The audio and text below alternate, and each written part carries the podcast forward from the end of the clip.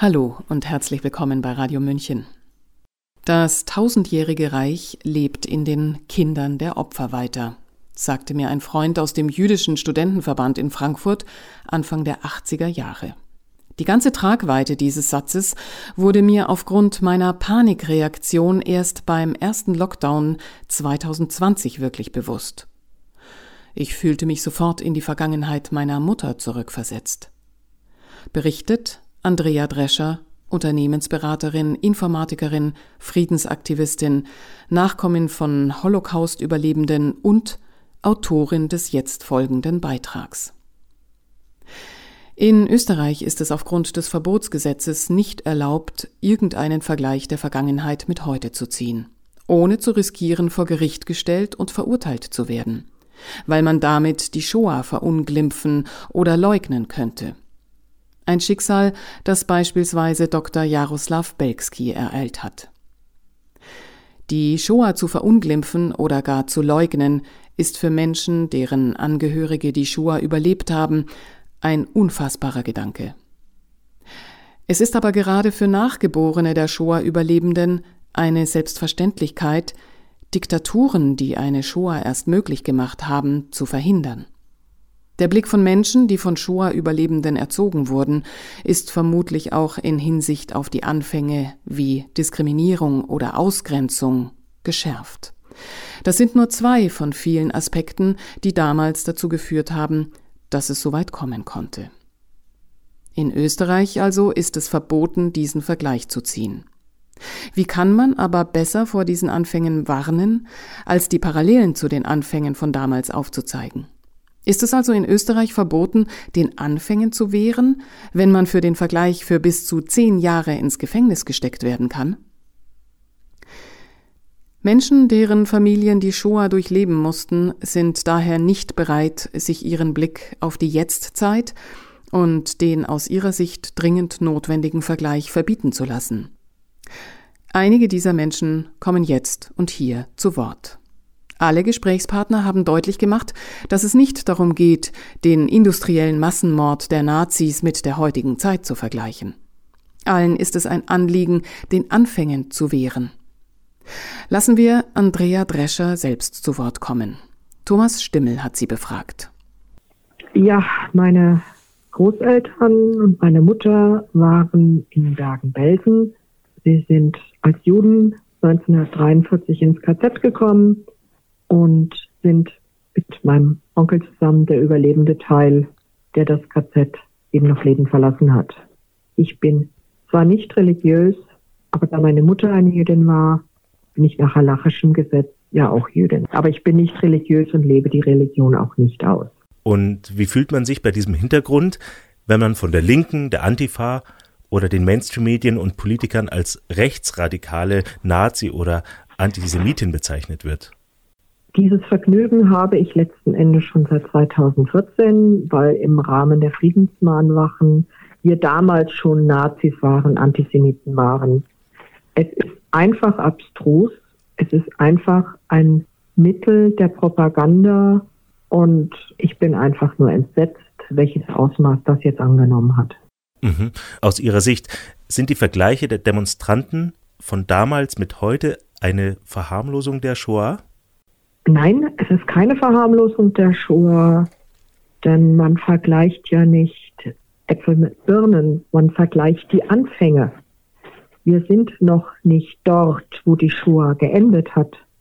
Wir sind bei den Anfängen, die zu einer Shoah geführt haben. Mhm. Mhm. Und wenn man diesen Vergleich nicht führen darf, dann ist man in einem System, das zu einer Shoah wieder führen kann. Mhm. Und wann und warum haben Sie angefangen, die damalige Zeit mit der heutigen zu vergleichen? Und das würde ich gerne noch anschließen. Welche Parallelen bestehen aus Ihrer Sicht?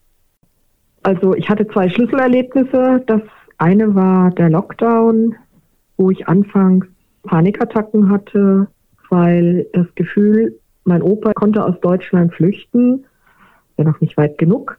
Und mich sperren sie jetzt ein und ich kann nicht mehr fliehen. Also dieses Eingesperrtsein durch den Lockdown, die Grenzen zu, in einer Situation, wo ich das Gefühl habe, das ist nicht angemessen, das hat mich böse Dinge denken lassen Und richtig böse wurde es in meinem Kopf zu Ostern 2020, als ich hörte, wie Bill Gates sagte, er werde jetzt sieben Milliarden Menschen impfen. Mhm. Und in dem Moment dachte ich, Mengele war bescheiden. Mhm. Er hat sich nur zigtausend Juden für seine Menschenversuche ausgewählt. Für einen noch nicht vorhandenen Impfstoff darüber zu sprechen, dass man alle Menschen dieser Welt damit impfen werde, zu einem Zeitpunkt, wo eine Impfstoffentwicklung normalerweise acht bis zwölf Jahre dauert, ich sah einen Menschenversuch. Es war so ungeheuerlich, dieser Gedanke in meinem Kopf, dass ich mich selber davor erschreckt habe. Also ich habe das eigentlich erst Mitte 2020 auch bewusst und laut sagen können. Das war, ja, das waren die Anfänge des Vergleichs. Und die Parallelen, die sind so vielfältig, dass ich sie gar nicht aufhören kann. Mhm. Aber es begann mit der Ausgrenzung. Und heute kann man keinen Führerschein mehr machen, wenn man nicht geimpft ist. Heute kann man nicht an die Uni gehen, wenn man nicht geimpft ist. Ja, auch meine Mutter konnte nicht studieren, weil sie nicht zu der Gesellschaftsschicht gehörte, die das durfte. Mhm. Was halten Sie von dem de facto Verbot, solche Vergleiche zu ziehen, beziehungsweise Menschen gerichtlich zu verfolgen, die solche Vergleiche öffentlich ziehen? Es bestätigt, dass diese Vergleiche angemessen sind. Die Shoah mit der heutigen Situation zu vergleichen, geht zu weit. Manche wollen, manche können sie nicht differenziert ausdrücken oder sich nicht differenziert ausdrücken. Wo ist denn die rote Linie für die Vergleiche? In einem Land, wo Meinungs- und Gedankenfreiheit herrscht, sollte es keine rote Linie geben. Selbst absoluter Schwachsinn muss formuliert werden dürfen. Man darf ihn ja dann inhaltlich zerlegen. Aber verbieten, jede Geschmacklosigkeit ist erlaubt. Man kann sie kritisch hinterfragen. Aber verbieten? Nein. Dürfen dann alle diese Vergleiche ziehen oder sollte man einen Unterschied machen zwischen Nachgeborenen der Täter und Nachgeborenen der Opfer? Natürlich müssen in einer Demokratie alle Menschen die gleichen Rechte haben, unabhängig von Rasse, Religion, Ethnie oder sonst was. Insofern, alle müssen diese Vergleiche ziehen. De facto ist es aber so, dass die Nachgeborenen der Opfer sich doch damit etwas leichter tun. Mhm. Warum gehen Sie das Risiko ein, mit diesem Interview jetzt selbst eine Anzeige zu riskieren? Ich würde mich über eine Schlagzeile freuen, die da heißt, Nachgeborenen von KZ-Überlebenden wird wegen Wiederbetätigung angezeigt. Sagt Andrea Drescher, die Autorin dieses Beitrags. Die Deutungshoheit darüber, was Wiederbetätigung ist, darf nicht jenen überlassen werden, die daraus politisches Kleingeld machen. Als erstes müssen jene zu Wort kommen, die unter diesem Menschheitsverbrechen gelitten haben. Vera Scharaf, eine der wenigen noch Überlebenden der Shoah, hielt im Januar 2022 eine beachtenswerte Rede in Brüssel. Daraus dürfen wir zitieren. Ich bin im Wesentlichen hier, das anzusprechen, was anderen sofort das Label Neonazi einbringt. Ich denke, man kann mich nicht als Neonazi bezeichnen. Aber ich möchte die historische Perspektive ansprechen. Die Geschichte ist sehr relevant für das, was heute vor sich geht, und in vielerlei Hinsicht ist sie eine Parallele und wiederholt sich. Eine der wichtigsten Parallelen ist äußerst beunruhigend. Die totale Kollaboration des medizinischen Establishments. Denken Sie klar darüber nach. Gehorsam zu sein bedeutet, dass man sie zum Schlachthof bringt. Diesmal werden sie keine Gaskammern brauchen. Die Technologie ist viel ausgefeilter und viel gefährlicher. Denn sie können alles aus der Ferne machen, ohne dass die Menschen überhaupt wissen, was passiert. Deshalb sage ich, bitte, wacht auf und weckt eure Nachbarn auf. Lasst nicht zu, dass es wieder geschieht. Vera Scharaf konnte mit ihrer Mutter das Konzentrationslager noch verlassen. Ihr Vater wurde dort umgebracht. Sie hätte nicht gedacht, heute wieder Angst vor den Leuten haben zu müssen, vor denen sie als Kind Angst hatte. Andrea Drescher wollte jetzt noch von anderen Nachkommen von Holocaust-Opfern erfahren, wie sie das Verbot empfinden, mögliche Anfänge, derer wir uns doch alle erwehren wollen, mit den Anfängen des Naziregimes zu vergleichen. Sie befragte Magdalena Blaustein, Erhard Brunner, Elias Davidson, gesprochen von Burkhard Müller-Ulrich, Ruth und Robert Fürnberg, Helga R. und Eva Maria Neubauer. Mein Name ist Robert Fürnberg. Ich bin 1959 in Wien geboren und bin seit voriges Jahr Bikeunternehmer. Ich bin seit März 20 aktiver Kritiker der Maßnahmen. Mein Familienhintergrund ist, dass mein Vater einer der Auschwitz-Überlebenden jüngsten Bursche von Birkenau war, also Auschwitz. Und ich gehe auf die Demonstrationen seit über einem Jahr, weil ich ständig vernehmen wusste, wie im öffentlich-rechtlichen Rundfunk berichtet wurde, dass dort nur Rechte und Nazis unterwegs seien. Mein Name ist Magdalena Güppel, Familienname Bloch-Bleinstein. Ich bin eine Jüdin, 52 Jahre alt, geboren in Polen, Ursprung der Familie aus Ukraine, aus Lemberg. Ich bin Kauffrau, wohne in Deutschland zurzeit. Meine Familie ist jüdisch. Die gesamte Familie, außer meine Oma, wurde während des Holocaust ermordet. Ich habe viele Nachforschungen zu diesem Thema getätigt, war in Yad Vashem in Jerusalem, in verschiedenen Archiven in Lemberg, in Warschau, in Krakau, habe nach der Wahrheit gesucht, wer welche Teile, wer von meiner Familie ermordet wurde oder nicht. Habe zahlreiche Unterlagen gefunden und zugesandt bekommen, war erschüttert, umso mehr, nachdem ich die ganzen Unterlagen bekommen habe und mich mit dieser Geschichte umso tiefer dann auseinandergesetzt habe. Ich heiße Ruth Fürnberg, bin 58 Jahre alt und in der jetzigen politischen, gesellschaftlichen Situation kommt mir sehr deutlich wieder in Erinnerung, was ich von meinen Eltern erzählt bekommen habe. Mein Vater ist Auschwitz-Überlebender, der eigentlich, obwohl er Familie gegründet hat, ein sehr trauriges Leben führte, weil er kam von diesem Ort nie weg. Ich bin in Palästina in 1941 geboren. Meine jüdischen Eltern kamen aus Deutschland. Ich habe Familie in Israel. Ja, hallo, ich heiße Helga, bin aus Wien und 57 Jahre alt.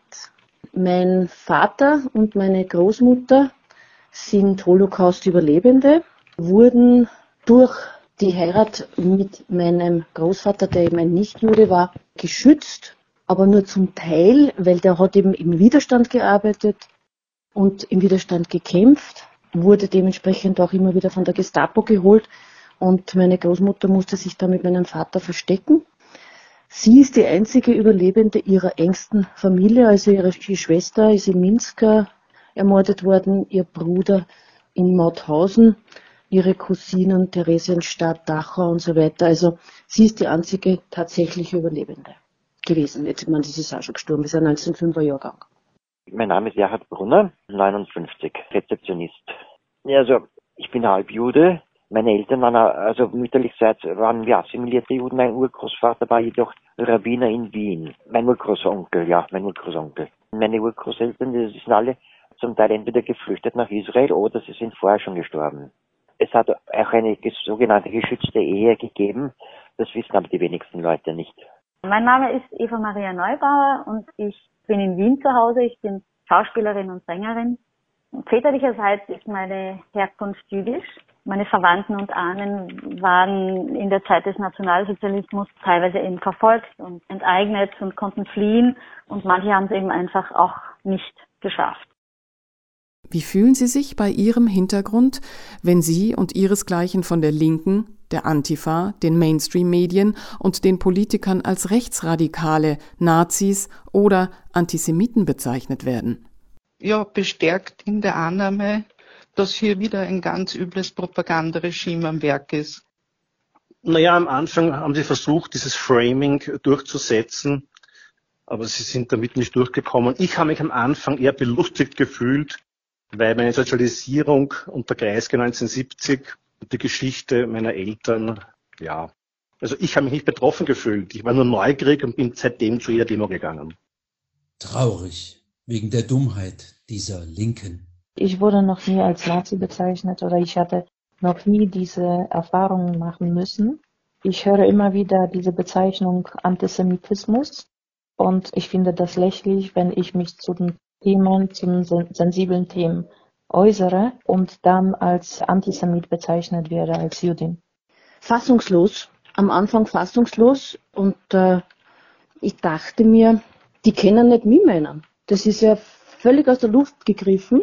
Und dann ist eben diese Phase der Fassungslosigkeit durch Wütendsein abgelöst worden, weil auch wenn ich in Diskussionen mit Linken, die mich als solchen bezeichneten, diskutiert habe, sind die meinen Argumenten, und die waren eindeutig und faktenreich, nicht näher gekommen und haben sich abgeblockt. Das hat mich eigentlich am meisten wütend gemacht.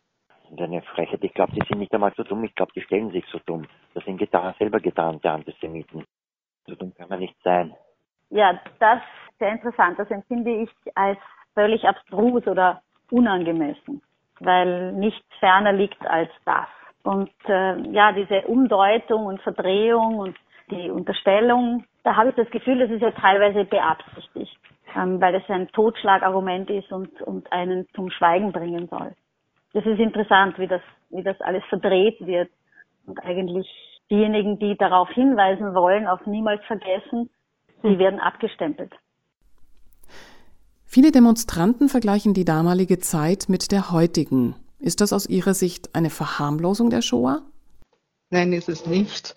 Es darf im geschichtlichen Vergleich kann man sich irren, aber man kann natürlich Vergleiche anstellen. Es ist überhaupt keine Verharmlosung, weil ja die Vergleiche mit 1932 Deutschland, 1938 während den Anfängen äh, sozusagen legitim sind. Vergleich bedeutet immer eine Betrachtung von zwei oder mehreren unterschiedlichen Sachverhalten und die Hervorhebung der Ähnlichkeiten und der Differenzen. Der Begriff Shoah ist unpräzis. Geht es hier nur um die Ausrottung der Juden? Wenn ja, kenne ich niemanden, der die heutigen Umstände mit der Ausrottung der Juden vergleicht. Wenn aber Shoah auch die Diskriminierung der Juden in den ersten Jahren des NS-Regimes umschreibt, so gibt es zutreffende Ähnlichkeiten, auch wenn die offizielle Begründung für die Diskriminierung nicht die gleiche ist. Während man sich heute der Diskriminierung entziehen kann, indem man dem Staat Zugang zum eigenen Körper genehmigt, konnten die Juden nicht durch Taufen sich der Diskriminierung entziehen. Ein Vergleich ist aber legitim und hat mit Verharmlosung der Shoah nichts zu tun. Im Gegenteil, der Vergleich ist wichtig, wenn man diesen differenziert unternimmt. Nein, nicht unbedingt.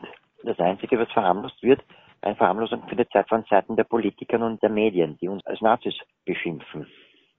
Die verharmlosen den Nationalsozialismus deutlich. Absolut nicht. Das ist sehr zutreffend. Ich habe sehr ausführlich mit meiner Oma über diese Zeit gesprochen. Meine Oma hat mir sehr viel zu dem Thema erzählt. Sie sagte immer, das Ganze hat nicht sofort mit den Gaskammern angefangen. Es kam alles sehr schleichend und niemand hatte vermutet, dass es so weit kommt, wie es gekommen ist. Es kam alles nach und nach und das ist genau das, was jetzt gerade auch passiert.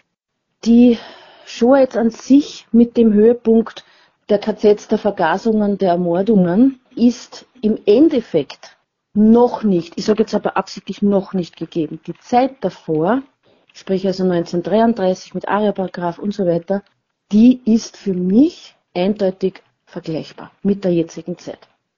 Nein, finde ich nicht. Also die Mechanismen, die ein totalitäres System führen, die sind ja immer wieder die ähnlichen egal wo, also im Kommunismus oder in Pinochet Chile oder, oder im italienischen Faschismus, die Ausschaltung eben der Gesetze und die, die Propaganda, das Rede- und Meinungsverbot und die Sündenbockdynamik ist ja immer wieder äh, irgendwo ein Mittel, um in so eine Diktatur hineinzuführen.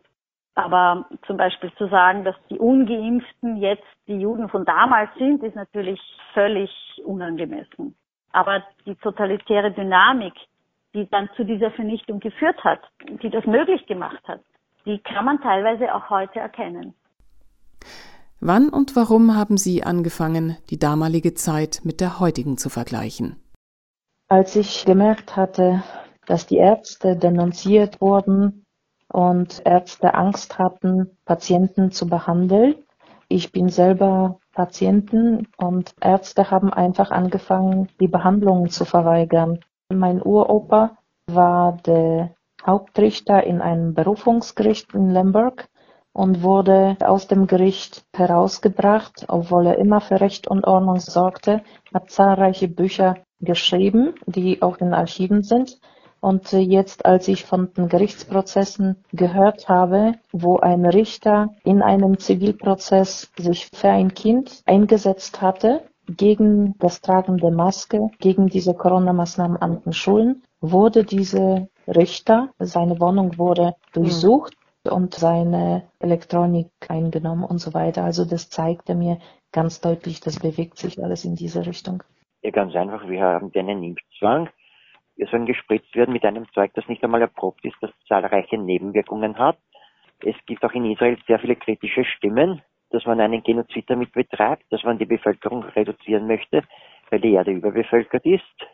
Ich habe mich mit dem ARIA-Paragraph besonders beschäftigt mit den Verboten, die auferlegt wurden, mit den Diskriminierungen von Ärzten, Rechtsanwälten, Lehrern, die nicht regierungstreu oder sogar regierungskritisch sich verhalten haben und dann aus dem Staatsdienst entfernt wurden. Die Gleichschaltung, all das haben wir jetzt. Und das hat mir eigentlich vor Augen geführt, dass wir sehr wohl die Jahre vor dem tatsächlichen Naziregime mit denen von 1933 und mit jetzt vergleichen können. Die Politiker, die sogenannten Experten der Regierung, die ans Mikrofon treten, haben eine überaus brutale, menschenverachtende Sprache. Es werden wieder Menschen ausgegrenzt. Man sagt, dass gesunde Menschen würden Seuchen verbreiten. Es wurde von Anfang an nur gelogen. Es wurde irgendetwas behauptet. Man hat sich nie die Mühe gemacht, irgendwelche Fakten vorzulegen, weil es eben keine gibt.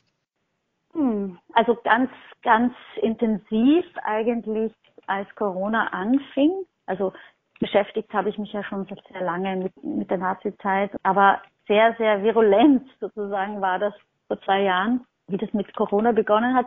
Und da habe ich schon gespürt oder gefühlt, dass die Erzählung, die uns da erzählt wird, ja, irgendwas nicht stimmt daran. Und teilweise waren ja die Wortlaute und die Reden in allen Ländern exakt gleich.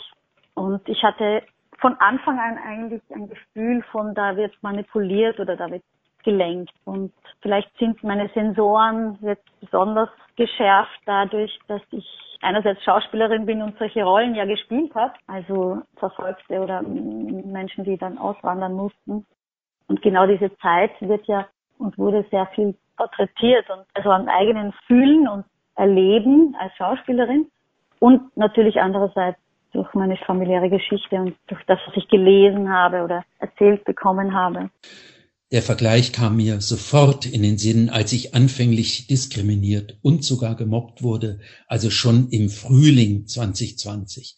Der Grund ist offensichtlich die Diskriminierung und die rassismusähnliche Hetze, die man erlebt. Und welche Parallelen bestehen aus Ihrer Sicht? Naja, es ist ein Beginner Totalitarismus, der sich manifestiert in aberwitzigen Gesetzen. Und weil die Mehrheit äh, mitschwimmt, mitspielt, eignet sich das, das Tragische wieder mal nicht. Die von mir gezogenen Parallelen sind zweierlei Art. Erstens die weite Akzeptanz von Staatswahrheiten in der Bevölkerung. Zweitens der Ausschluss von Gruppen aus dem gesellschaftlichen Leben. Beide Parallelen haben mich über die deutsche Seele erschrocken. Ganz einfach, also durch die Lügen des jetzigen Regimes. Wir haben eine, Neo eine Nachfolgerpartei des Austrofaschisten Engelbert Dollfuß und dieses verlogene Regime, ja, sieht überall Faschisten, aber um von sich selbst abzulenken. Wir haben einen Innenminister, der ist Direktor des Dollfuß-Museums, Dollfuß wurde bei der ÖVP erst 2017 abgehängt, damit nichts an die Öffentlichkeit kommt. Ja, und das Grab des Engelbert Dollfuß in Hitzing, das wird weiterhin gepflegt und gehegt. Naja, die Ausschaltung der Gesetze, alles was dazu führt, dass es ein Meinungsverbot gibt, ein Redeverbot, dieses Finden des Sündenbocks und ähm, die Propaganda, da sind schon Ähnlichkeiten, die jetzt zu sehen sind. Auch der Zugang zur Bildung wird eingeschränkt, indem nicht geimpfte Kinder oder Schüler nicht gern gesehen bzw. irgendwo anders sitzen müssen. Maskenträger müssen woanders sitzen. Dann haben wir das Gleiche auch bei der medizinischen Versorgung. Da werden Probleme gemacht, wenn du nicht geimpft bist. Wenn du einen Kuraufenthalt oder sonst was hast, darfst du bestimmte Bereiche nicht betreten. Wie wir es im Alltag erleben, Gastronomie dürfen nur 2G-Genesene oder Geimpfte hinein. Das sind alles Diskriminierungsfaktoren, die gab es bereits. Ich warte jetzt nur mehr auf die Parkbank, auf der jetzt nur mehr die Genesenen und die Geimpften sitzen dürfen und dann haben wir es aber wirklich eins zu eins. Was halten Sie von dem de facto Verbot, solche Vergleiche zu ziehen, beziehungsweise Menschen gerichtlich zu verfolgen, die solche Vergleiche öffentlich machen wollen? Naja, das ist Teil dieses ganz üblen Totalitarismus, der sich jetzt ausbreitet bis in die Gerichte hinein. Man versucht gerade uns zu silenzen, zu, zu schweigen zu bringen. Man möchte nicht, dass die Wahrheit ans Licht kommt. Man möchte nicht, dass man darüber laut redet. Und ich rede umso mehr und provoziere sogar. Selbst wenn ich im Krankenhaus war und man mich dazu trotz meiner ärztlichen Attest gegen die Maske man hatte mich gezwungen, die Maske zu tragen. Dann habe ich auf der Maske geschrieben Gaskammer. Und das hat wirklich für Aufregung im Krankenhaus gesorgt. Für mich ist das absolut die Gaskammer. Es ist eine Mini-Gaskammer, aber es ist eine Gaskammer. Und ich wollte damit auch provozieren. Ich wollte gerade, dass man nachdenkt, was man tut, was man immer wieder versprochen hatte, nie wieder zu tun. Und man tut es wieder. Solche Verbote stammen aus der historischen Abwesenheit einer demokratischen Grundstimmung in Deutschland. In Deutschland gibt es keine Citoyens, sondern nur Untertanen. Die Aufgabe des Staates ist, diese zu disziplinieren. Daher empört es fast niemanden, dass solche Verbote erwägt werden. Als souveräner Mensch finde ich solche Verbote einerseits grotesk, aber andererseits auch als eine traurige Mahnung über die Geisteshaltung der Deutschen zu solchen Verboten. Übrigens verwerfe ich auch das Verbot von der sogenannten Holocaustleugnung, nicht weil ich an dem Holocaust zweifle, sondern weil historische Wahrheiten keinen Polizeischutz brauchen. Dummheit ist ein Menschenrecht und soll geduldet werden. Ich halte überhaupt nichts davon. Es ist die Wahrheit und es ist leider auch die Realität und der müssen wir uns stellen und das muss eine Demokratie aushalten. Eigentlich gar nicht, weil ich finde, man muss vergleichen dürfen, weil sonst fehlt uns ein Bezugssystem. Das ist ja auch sehr gut zu sehen, wie Sie uns das Bezugssystem eigentlich genommen haben, weil Sie von Anfang an gesagt haben, man kann Corona nicht vergleichen oder Covid nicht vergleichen mit irgendeiner Corona-Infektion, mit einer Grippe das kennen wir ja alle. Das heißt, wenn wir nicht mehr mit unserem eigenen Erleben vergleichen können, dann fehlt uns dieses Bezugssystem und dann stehen wir eigentlich im luftleeren Raum. Und dann ist Tür, Tor geöffnet für Propaganda und Angst, äh, Polemik und dann ist eigentlich ja sehr viel möglich. Und ähm, das ist interessant, wie das halt alles immer wieder verdreht wird in der Art von dem Wording. Ein Geimpfter ist gesund und der Gesunde ist ein Krankheitsüberträger und nur das geimpfte Immunsystem ist das wahre Immunsystem und Distanz ist Nähe und Ausgrenzung ist Solidarität und die Tatsachen werden einfach immer umgedreht und aufgeschaltet teilweise. Und wenn wir aus unserer eigenen Erfahrung die Umstände, die wir jetzt sehen oder spüren, nicht mehr einschätzen können, dann fehlt uns ein wichtiges Bezugnehmen. Das ist hirnverbrannt, dieses Verbot. Und das ist total, ja, typisch für ein totalitäres System. Entweder haben wir eine Mafia-Diktatur, äh, Mafia-Justiz oder total eine Diktatur. Das ist typisch für eine Diktatur. Es wird einem vorgeschrieben, wie ich zu denken habe. No, das beweist nur, dass wir auf dem Weg in eine Diktatur sind. Weil wann in der Geschichte hat ein Regime recht, das andere Meinungen verboten hat, das Menschen ruiniert hat?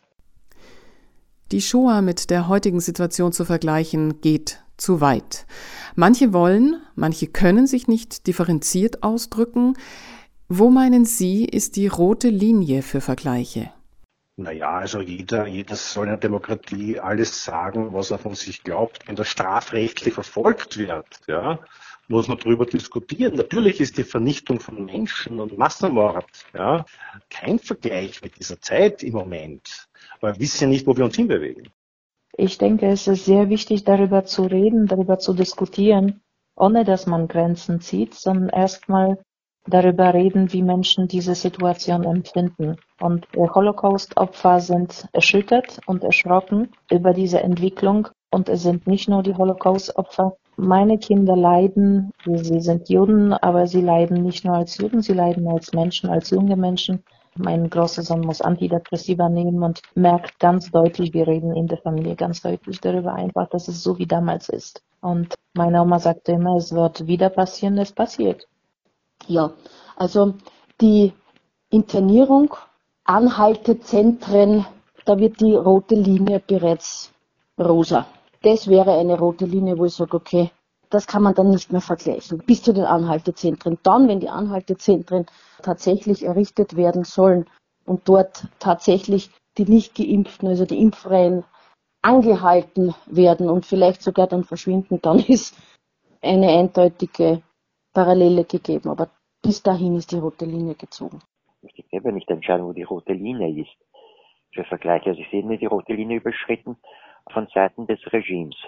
Dass man die Nachkommen von KZ-Überlebenden, ganz gleich ob sie als Juden oder Roma oder als Regimekritiker, als Nazis beschimpft, damit hat das Regime die rote Linie eindeutig überschritten. Die rote Linie hat uns Rabbi Hillel geliefert. Tue deinen Mitmenschen nicht an, was du nicht möchtest selbst erleiden. Die ganz normalen Gesetze in Deutschland genügen als rote Linie. In einem Rechtsstaat müssen dumme Ideen geduldet werden. Für mich gibt es da keine rote Linie. Auch Menschen, die sich nicht so gut ausdrücken können, müssen selbstverständlich die Möglichkeit haben, ihre Ansichten mitzuteilen. Ja, also die Shoah, dieses große Unheil, das den Juden widerfahren ist, das kann man natürlich nicht vergleichen mit der Ausgrenzung der Ungeimpften momentan. Vor allem kann man das nicht gleichsetzen. Also das ist völlig, völlig unangebracht. Aber eben die Muster, die eben das ermöglicht haben, die muss man heute vergleichen dürfen, auch wenn man sie nicht gleichsetzen kann. Und wenn wir die Dynamik nicht mehr erkennen, wenn sie jetzt im Heute sich zeigt, vielleicht auch in einem anderen Mäntelchen, dann haben wir ja aus der Geschichte nichts gelernt. Und dann fehlt uns eigentlich die Möglichkeit, ein weiteres Unrecht oder Unheil oder Unglück zu verhindern. Dürfen alle diese Vergleiche ziehen? Oder sollte man einen Unterschied machen zwischen zum Beispiel Nachgeborenen der Täter und Nachgeborenen der Opfer? Na, es ist eine objektive Realität. Und auf die objektive Realität haben alle, ob es jetzt die Nachfahren der Täter oder die Nachfahren der Opfer sind, ein Recht. Die Frage verstehe ich nicht. In der Demokratie ist das ein, ein Wahnsinn. Jeder darf in der Demokratie alles. Die Frage habe ich sehr oft gehört von den Deutschen. Und es hat weniger damit zu tun, ob das Holocaust-Opfer oder Nachopfer oder nichts, sondern eher dürfen diese Vergleiche Juden erzählen oder dürfen auch die Deutschen. Ich habe sehr viel von den Deutschen gerade den Zuspruch bekommen, und sie wünschten, sie könnten auch so laut und deutlich das sagen und sich trauen, diese Vergleiche zu ziehen. Ich traue mich gerade, weil ich Juden hm. bin und ich lasse mir nicht von einem Deutschen verbieten, als Juden das zu empfinden. Nein, nicht unbedingt, nein. Ja, ganz einfach. Jeder Mensch also kann selber entscheiden. Also jedem Menschen soll die Parallelen auffallen. Die Parallelen sind einmal da. Und das kann man nicht leugnen. Das von jüdischer Seite ist oder ob das Nachgeborene den Täter auffällt.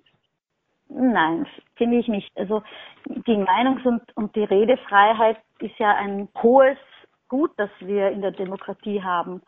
Und solange es eben nicht zu Ausgrenzung und Gewalt aufgerufen wird. Aber natürlich müssen wir in Österreich und in Deutschland ganz genau hinschauen und diese Tendenzen in diese Richtung beobachten. Und dafür sollte ja dieser Paragraph im Verbotsgesetz auch dienlich sein. Also das hätte ja genau diesen wichtigen Grund. Aber es darf natürlich nicht zum Gegenteil ausgelegt werden. Zum Mundtotmachen oder Einschränkungen der Redefreiheit. Da muss man halt sehr gewissenhaft und das ganz ehrlich anschauen und betrachten. Jeder soll sagen können, was ihm auf der Seele brennt. Jeder soll Vergleiche anstellen können. Man kann ja darüber diskutieren. Warum gehen Sie das Risiko ein, mit diesem Interview selbst eine Anzeige zu riskieren? Erstens glaube ich nicht, dass ich eine Anzeige bekomme. Und wenn es so passieren sollte, dann werde ich mich dem auch stellen und werde auch den Richter fragen, wo er die Berechtigung sieht, mich als Nachfahre von Holocaust-Überlebenden zu verurteilen. Ach, ich zeige jetzt schon seit langer Zeit mein Gesicht. Das hat mit Risiko nichts zu tun. Ich bin so. Aber ich sag mal, ohne Risiko gibt es keine Freiheit. Ich habe zum Beispiel im Krankenhaus, als die Polizei gerufen wurde, ich habe einen Wasserkopf, also sehr gefährliche Sache.